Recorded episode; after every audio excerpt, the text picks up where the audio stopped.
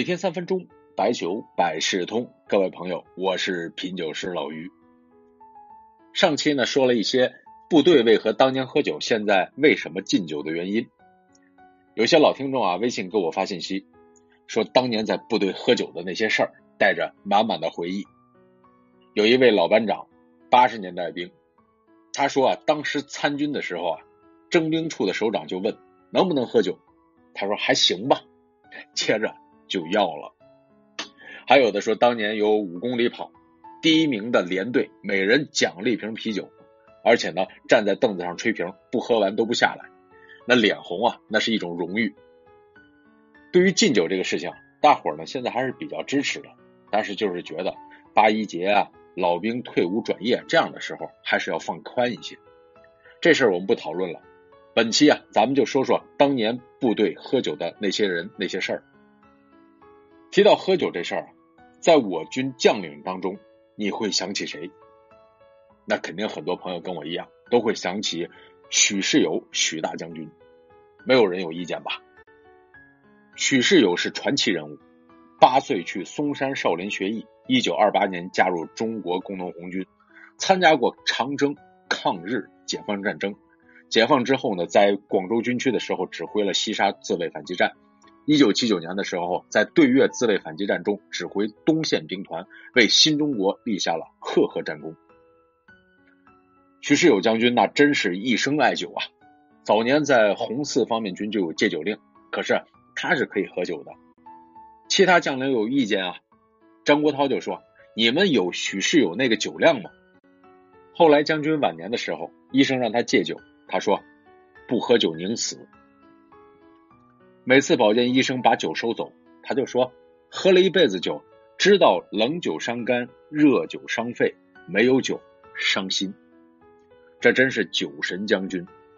而且呢，最令人尊敬的是，喝酒从不误事儿。毛主席对他是绝对信任，周总理对他是力保，小平同志对他评价极高。他的故事有机会咱们可以专门说说，这里就不赘述了。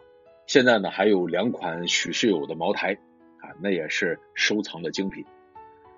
除了他之外呢，还有曾克林将军、宋时轮将军啊，那喝酒都有故事。看过《亮剑》的电视剧吧？李云龙和政委赵刚有矛盾，一顿酒就化解了。所以啊，真不能一棍子打死。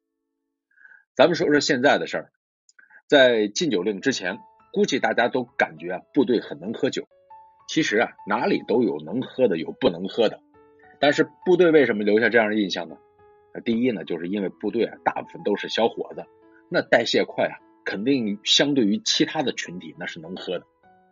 第二呢，是部队讲究是服从命令，做事不拖泥带水。第三呢，就是当兵啊要有不服输的精神，所以呢，普遍会有这样的印象。另外呢，部队除了作训，其他的纪律约束也非常多，文化生活也比较少。喝酒是一种放松的方式。说几个事儿吧。老于记得应该是十多年前，有一次呢，去部队有一个共建，当时在酒桌上，那营长指着一个战士说：“你敬于老师一个酒。”那个战士二话不说：“是于老师，敬你一杯酒，我干了。”我都没反应过来，人家喝完了。后来有战士跟我说，在部队喝酒，那喝的是胆量和气势。那最后首长能说一句：“某某今天表现不错。”回家翻江倒海也都认了。其实想想啊，平常在职场中不也有这样的影子吗？不过印象最深的一次啊，真的是在部队与情怀和热情喝酒。那次呢是二零一一年，恰好呢是在北京的维和部队培训中心。当时呢隔壁桌呢是一群即将奔赴利比里亚的维和军人，不知道怎么我们喝着喝着就喝到一起了。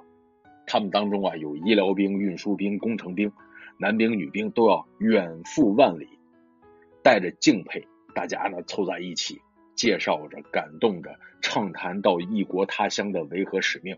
我们那晚上还唱了卡秋莎，喊着一二干啊！印象中呢，有一个女兵，短发，红着脸，可好看了。那时候呢也年轻，有点酒逢知己千杯少的意思，喝的也是很疯狂。是一段很不一样的记忆，不知道您啊在部队喝酒有没有相关的记忆？好的坏的都可以加我微信或者留言说一说。这都是一段历史。最后呢，还是要再次致敬英雄，致敬最可爱的人，用首歌词做个结尾吧。